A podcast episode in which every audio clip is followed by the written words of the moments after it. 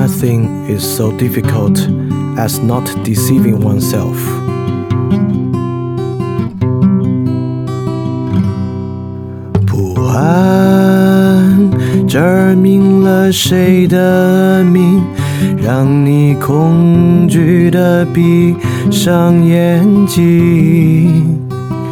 雾散照亮那个影，词句编织你的艰辛。饭店二点零第二章：语言何以可能？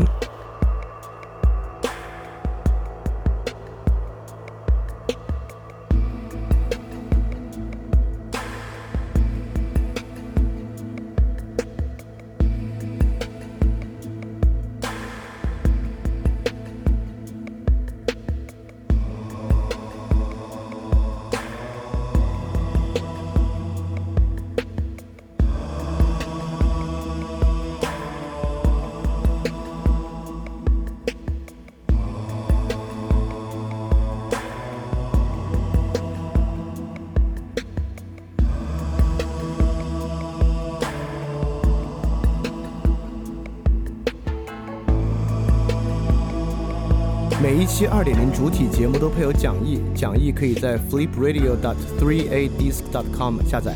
然后，如果你听到节目之中听到一声钟声的话，就代表讲义需要翻页了，跟讲义一起看更加方便。如果不希望看讲义呢，也可以在小程序直接查看带有 show note 的节目，就可以边听边看了。谢谢大家。大家周五晚上好啊，欢迎收听新一期的发展电台，我是李厚成。然后这是我们饭店二点零的第三十四期，是第二章维特根斯坦的第十六期。啊，对于现在听到这里，不管是在微信群里的同学，还是在电台听到的同学啊，我都是带着这个感恩的心态，然后欢迎大家来听这样的节目的。因为第二章呢，比起第一章的节目呢，持续收听的难度确实要大一点，因为我们是一节一节的在讲维特根斯坦的哲学研究。而这本书本身呢也比较晦涩，所以说这么持续听下来呢，比起第一章啊，它的难度呢确实要大一点。但是呢，还是特别希望这个东西啊，对于大家有所帮助。就是在之前的这个过程之中，包括讲了维特根斯坦以来，不管是范尔电台做的问答节目、special 节目，我在看理想写的专栏文章，以及最近开始做的这个语文课。都能看到维特根斯坦哲学的巨大影响力和发挥出的巨大作用。这个东西还真不是闹着玩的，这不是拿来就是像是某一种认识论一样听听的东西啊。它确实对于语言的看法和对于，尤其是今天建构在语言之上诸多理论，以及在这些理论视角之下，不管是心理学、政治学的、经济学的、社会学的，对于社会的某种认识啊，都是一个巨大巨大的帮助。而实际上到今天这期节目为止呢，很多很多维特根斯坦的观点啊，以及这个视角是如何转变的，其实之前的节目里面呢都有所涉及了。也就是说，再往下讲呢，那种完完全全你没听过的新东西啊，就你一次都没听过，还有这么回事儿，相对来讲呢会少一点。然后再往下呢，就是这些东西。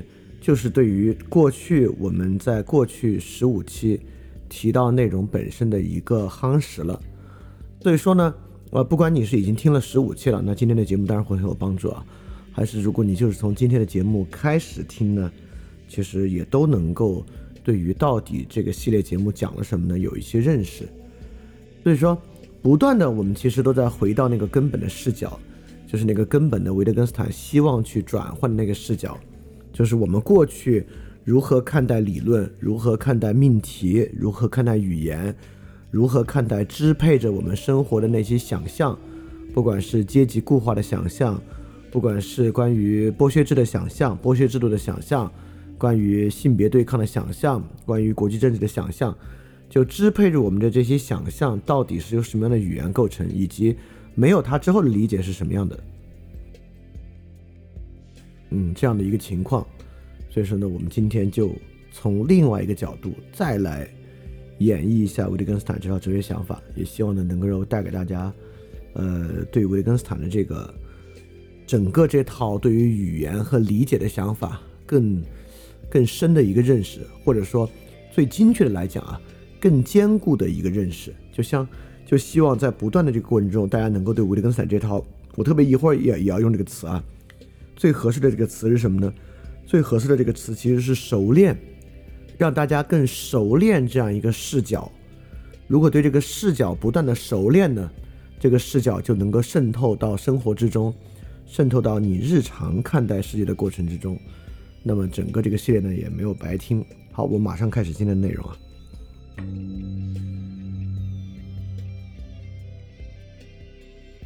那么从整个最开始啊，我们的出发点为什么第二章叫语言何以可能？就是说呢，在今天啊，我们有一种语言不可能的想法。在开始这个翻点里第二章之前，我们重塑今天对语言的想法。我们认为，人类的语言是个非常蹩脚的工具，它没有办法很好的实现沟通和理解。所以，人与人之间呢，有某种必然的不可沟通、不可理解的属性。呃，人不管是语言的表达和文字的表达呢，都几乎必然会被误解。我们想象着通过脑机接口直连，能够通过意识直接沟通。啊，等等等等的，我们反而认为语言很难用的。但是到今天，我们这一个章节五百四十节啊，有一句特别怪的话，这话是这么说的：他说，没有语言建制及其整体的背景啊，我们很快就连雨很快会停都不能够想了。这不是很奇怪吗？这话真的非常奇怪。也就是说，雨很快就会停下来，这个东西啊，如果没有语言建制的话，我们都不能想这个问题。我们会觉得挺奇怪，对吧？为为什么不能想呢？用图像去想，对吧？我们就用图像去想。我们会认为，凡是淋过雨的人，难道不会产生雨很快会停下来的想法吗？当然会了。怎么会？如果没有语言的话，连这个问题都无法去想呢？不管我们如何去理解啊，我们都能够想象，这里面呢有一个非常大的转变，从语言无法起效，语言是个非常蹩脚的工具。到没有语言和建制作为背景啊，我们连想都不能想这么一个问题，这么一个转变。当然，对于这个转变呢，最容易在脑子里出现的想法就是这两个说法都太极端，语言无用也极端，没有语言连语很快会停下不能想也极端。维特根斯坦啊，很多地方呢也许是对的，但是人必须依靠语言才能思考啊，未免太极端了。因为毕竟我们都听说过，我们能用图像思考，用音用音律思考，甚至用直觉去思考和把握，对吧？从逻辑上能不能比划比划？就是我们用图像思考，用音律思考，用直觉思考，能不能比划比划呢？也都能比划比划。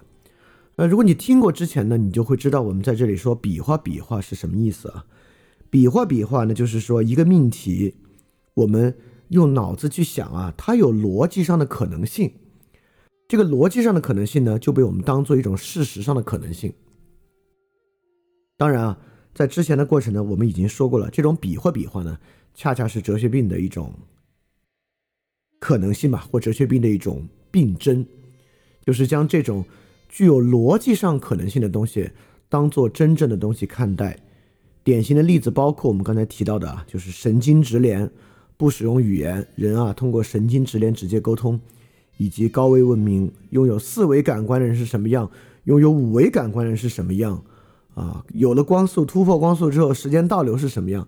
这些呢都是逻辑上可以比划比划的东西。但是这些逻辑上可以比划比划的东西呢，被当做真实，是这个哲学病的一个表征啊。这个所以说，当我们说这些问题可以比划比划的时候呢，它是以一个负面的态度，以不可能的态度去描述它的啊。那到这里呢，我们未免会认为啊，维特根斯坦太极端了，认为必须通过语言建制和背景，我们才会思考。也就是说，没有先于语言或者多于语言的一种思考。这个呢，我们粗粗一听啊，会有点害怕，或者说呢，会有点觉得对我们过去很多坚持的东西啊，冲击力有点强。它似乎呢，把很多我们过去坚持的信念都冲掉了，所以有点不舒服。是什么样的一些信念会受到这个想法的影响呢？就是说，如果没有语言的建制及其背景，我们很多东西都不能想。如果接受这点，会有什么样巨大的冲击啊？我们可以先来看看这个问题。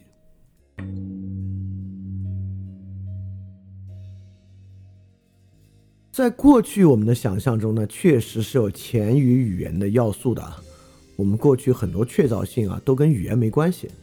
就比如说心理学一个最基本的一个东西，就是我们是个外向的人呢，还是一个内向的人啊？我们有人格，人格这个玩意儿啊，不管你用不用语言，用何种语言，说中文说英文，很多人都认为呢，人格当然是存在的啊。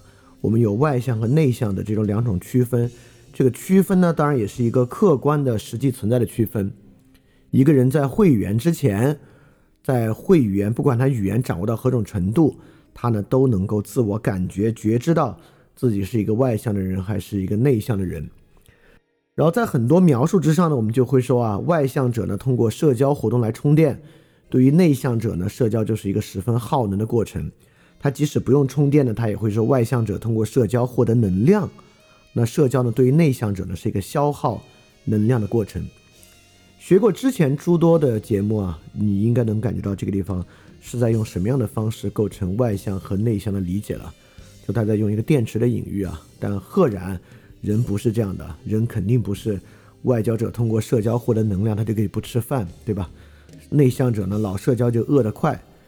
但如果不是这个能量，因为这个能量是最实存的能量，对吧？我们人。的身体需要能量驱动，这个指的就是我们需要热量，我们需要摄取食物来供给我们自己的消耗和新陈代谢。那如果外向内向指的不是这个能量，它指的是什么能量呢？这个能量是一个真正客观的能量，还是一个比喻性的，比喻吃饭一样的能量呢？如果是个比喻的话，这个能量真的存在吗？对吧？所以外向内向的真正差异何在啊？呃，维特根斯坦当然就会认为啊，绝对没有独立于语言的人格这回事儿。就是维特根斯坦当然认为啊，外向和内向的这样这样的词汇，我们发明出来呢是有用的，啊，我们在社会生活中是有实际作用的。比如说有这个词儿之后，你朋友非要约你，经常约你去这种大的社交局啊，很多很多人，你可以说，哎，我不是很喜欢这种，当然你也可以说我是个内向的人，来做一个拒绝。当然，除了这样的例子之外，我们还有很多例子。在证明我们其实都倾向于相信，除了语言之外，还有好重要的东西在我们的生活之中呢。就比如说，我们说啊，不是你的话打动了我，是你的真诚打动了我。我们似乎在区分有语言系统之外的一种情感情绪，我们是能感觉到的。很多时候，那话不重要，其实那个情绪才是真正打动我们的部分，对吧？包括我们也说呢，语言并没有直接导致人的理解，而是影响了他的潜意识。包括我们经常看很多广告，我们认为那是潜意识广告。那广告里的人不管说什么话，不是那个话表面的意思，doesn't mean it。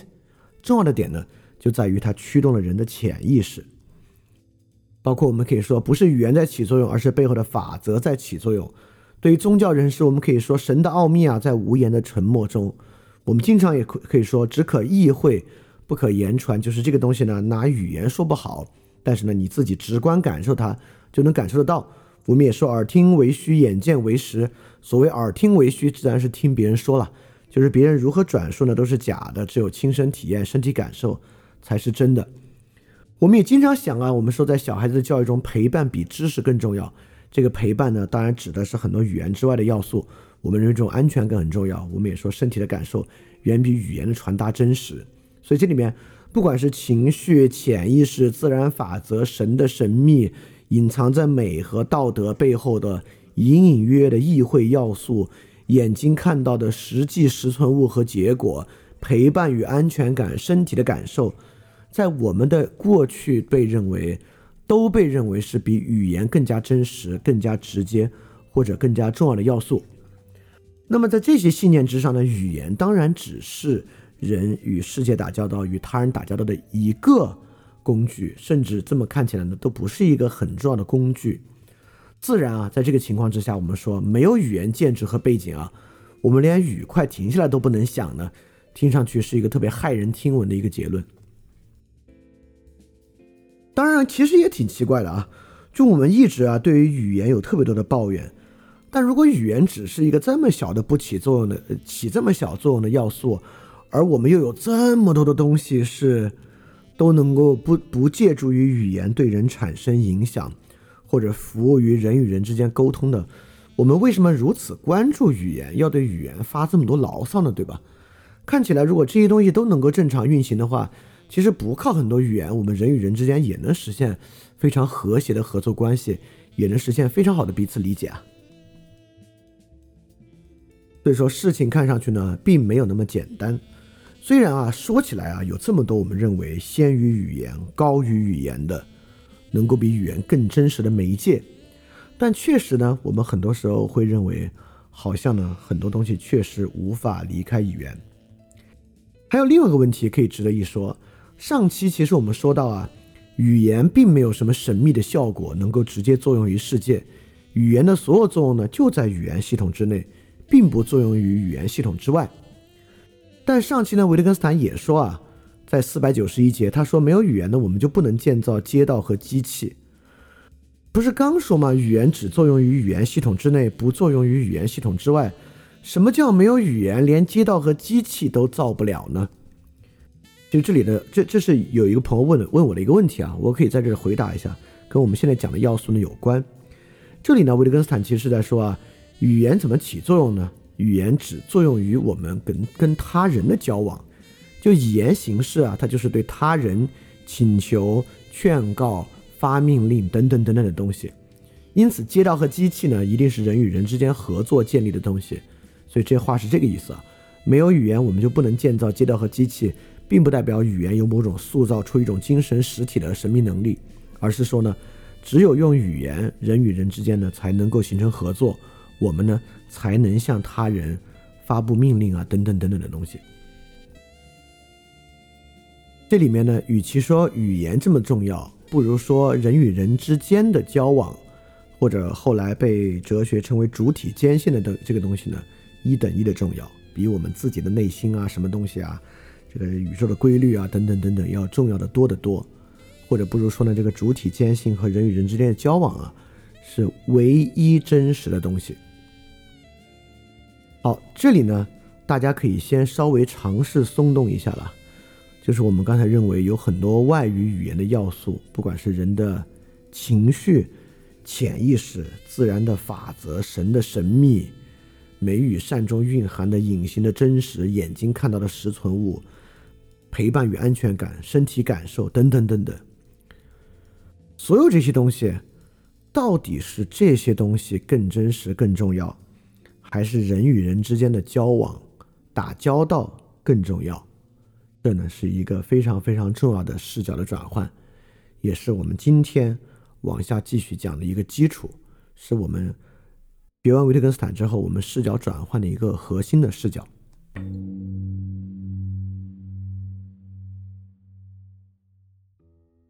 所以这里呢，我们就能够从一种很拉扯的认识到一个很圆融的认识。在一个很拉扯的认识之上呢，我我们老觉得这个人啊受好多东西的驱动，要么人呢从修魔那里啊，人受他感觉的驱动，趋利避害。今天呢，我们又认为啊，人受这个知识的驱动，知识认知越丰富，这个人越厉害。好多时候啊，我们又说这个知识没那么重要，重要的呢是你的底层思维。这个东西今天变成很多的课啊，教给这种新的父母啊，骗他们的小孩去上这个底层思维的课。我们有时候说啊，这些都不重要，本质上的人还是受这个物理的驱动，你的大脑意识所有想法就是神经系统而已。一进心理学呢，我们又觉得这个潜意识特重要，情绪特重要。人啊，究其根本是跟自己的情绪和情感相处。有时候呢，一说人的成长，比如说这人格最重要，探求这个人格、人的使命，这玩意儿比什么都重要。然后一进宗教呢，又是超验神秘的东西重要。然后我们又突然觉得这些都不重要，活在当下，感受当下生活之美特别重要。这种感触力比刚才所说的一切什么底层思维知识都特别重要。所以今天的人呢，像刚才我们信念这些呢，都对人形成特别巨大的拉扯。你一会儿呢上了得道，特别强调底层思维；一会儿呢看了个电影啊，强调当下之美；一会儿呢看了这个伊隆马斯克的文章啊，就强调物理决定论。想着以后脑机接口，一会儿呢看一个心理学公众号啊，又觉得这个情绪和情感的理解和梳理啊，做做这个瑜伽，搞搞冥想啊，对这个人的价值最大。就是这些啊，彼此并不兼容相通的东西，某种程度之上，如果我们认为不是语言最重要啊，人跟人之间呢不是由着语言在展开它的秩序，那难免啊各种东西对你形成拉扯。那么维特根斯坦啊，促使你相信以上所有这些啊，绝大部分这些认识呢，都是被哲学病构成的。你就琢磨明白一个事儿就行了，以上这一切。在某些情境之下呢都有用，或者以上这些都比较虚，真正实的是啥呢？就是人与人之间的沟通与合作来完成的，而人与人之间的沟通与合作呢，都是由语言作为载体来完成的。而我们的生活目的啊，我们的良好生活，不管是生活目的、生活的过程等等等等，都由和他人共同的交往来完成。比如说，现在我们来进行的这个，不管是微信群里的这个课，还是电台里面大家的收听，也是一种人与人之间基于语言的交往。我的目的，大家的目的呢，都是在这样交往的过程之中来完成的。当然，说这个过程是交往好理解，那什么叫情绪也是交往，感觉也是交往，这个知识、物理都是交往呢？我也立马给大家举一些别的例子，来帮助大家转换这个视角。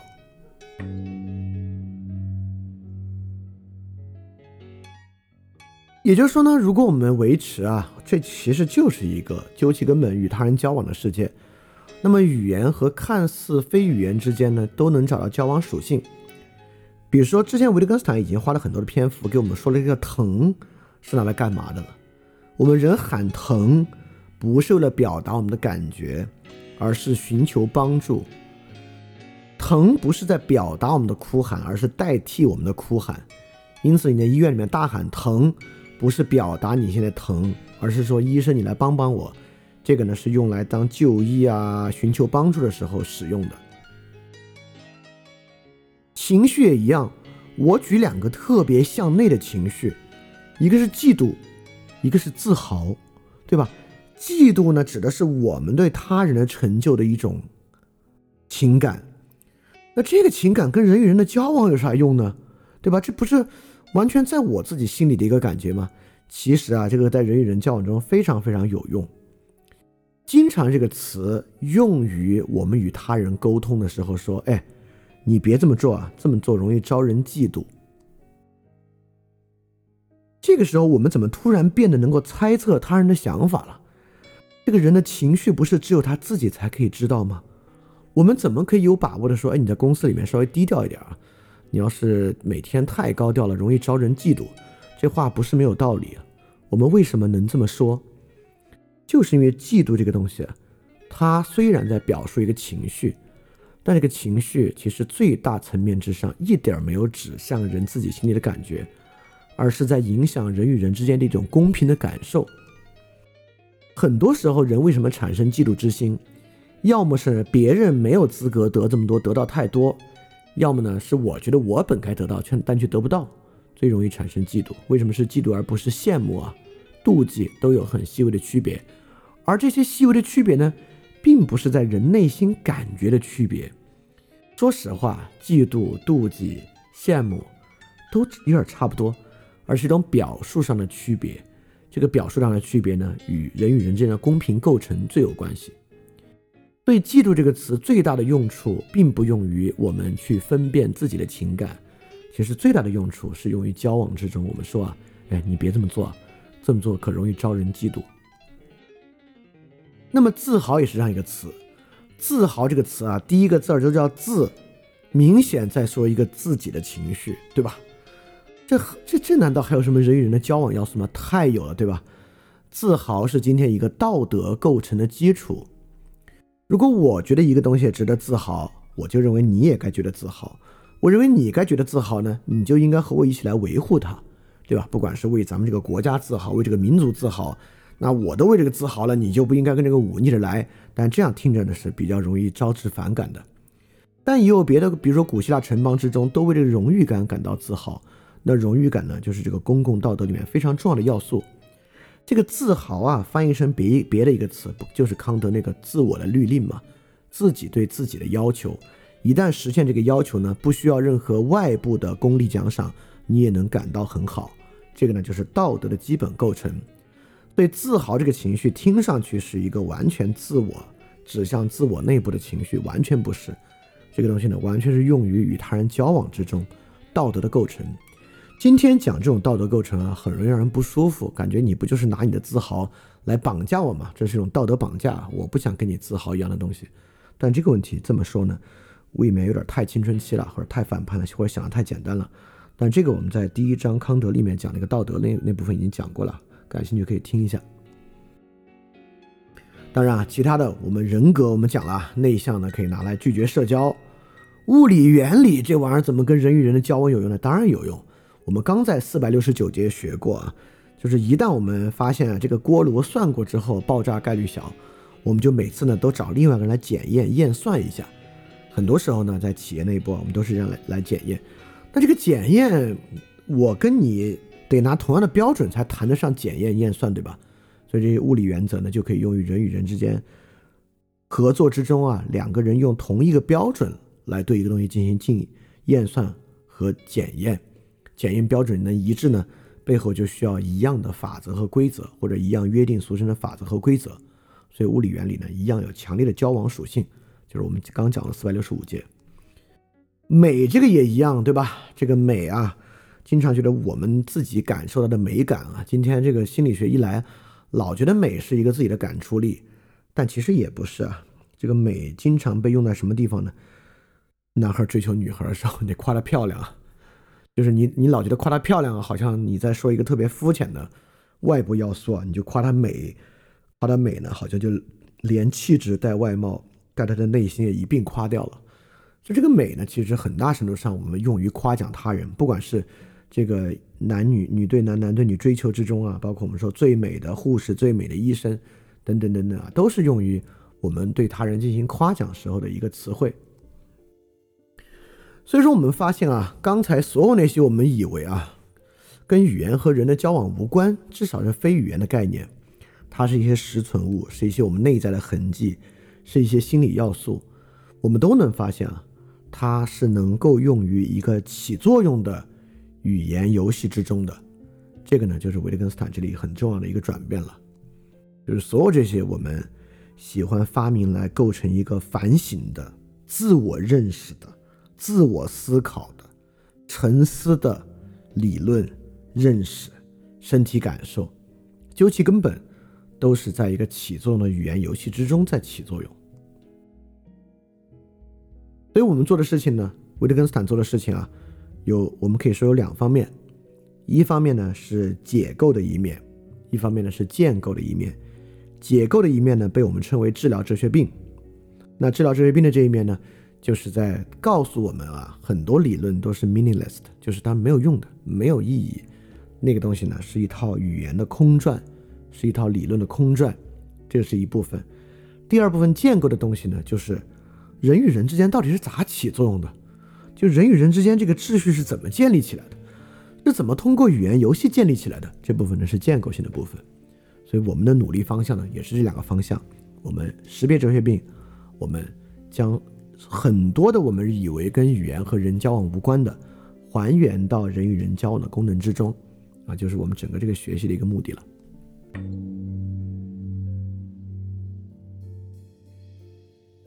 当然了，在这个层面之上呢，好多复杂的理论呢就会消失啊。我们很多哲学家的理论，很多我们在各种地方学到的理论，在知乎上学的、公众号学的，在得道上学的，在在很多很多地方学的理论就会消失。这个理论的消失，过去啊，我们是借这些理论去思考世界的。比如说，我们讲过了什么景观社会之类的啊，这个马克思主义的这个劳动价值理论啊，我们是靠这些理论来理解世界的。但我们真的需要这些理论吗？答案当然是不需要。就比如说我之前在那个讲课里面，语文课里面讲到的张五常，呃，他有一篇文章叫做《比知识更重要的是思维方式》。这个文章的结尾是这样说的：他说可以告慰的是，就是无论问题看起来是如何的深奥，好的答案呢，往往比想象中要浅显。也就是说呢，他在说啊，很多时候我们都认为需要好多复杂的理论，其实不是。很多深奥的问题，答案其实是非常浅显的。怎么能浅显呢？如果我们能把能把它落实到人与人交往中的实际功能，很多事情呢就会变得清晰而明确起来。这个呢是维特根斯坦，我们学维特根斯坦中的一个重要信念。之前饭店做过三期抑郁症的节目，其实就是类似这样的一个尝试。当然啊，我也认为呢，不是所有的理论都变得毫无意义啊。这也是之前有人问，就讲维特根斯坦之后还咋讲什么孔子、尼采、海德格啊？啊，也有是有一些理论依然能够给我们一些光照的。而我们可能马上就想知道，那就跳过这些，直接说吧。哪些理论是真正重要的理论？我们来好好学一下。这个之后当然都会讲到。但说实话，说实话，比起理论呢，绝对对我们所有人更重要的都是常识。就是因为今天是理论常识被理论大规模扼杀的时代，所以如何能让常识清晰起来呢？比学些理论啊要重要的多。当然，在这个视野之下呢，常识清晰起来了，就是我们如何能将其落实回人与人的交往功能。这点来看待，那人与人的交往功能呢，也需要一定的熟练，需要我们对维特根斯坦如何把事情还原到交往之中这么一点来看待。当然，哈贝马斯的交往行为理论呢，可能对这个也会有一定的帮助。但你读过哈贝马斯，你也知道啊，那个真不是那个的晦涩程度，比维特根斯坦可有过之而无不及。那个书呢，不是写给一般人看的。我也认为那个有点过于复杂了。就我们在维特根斯坦的这个哲学研究里面，其实已经能得到非常多非常多了。比如说今天的内容就是，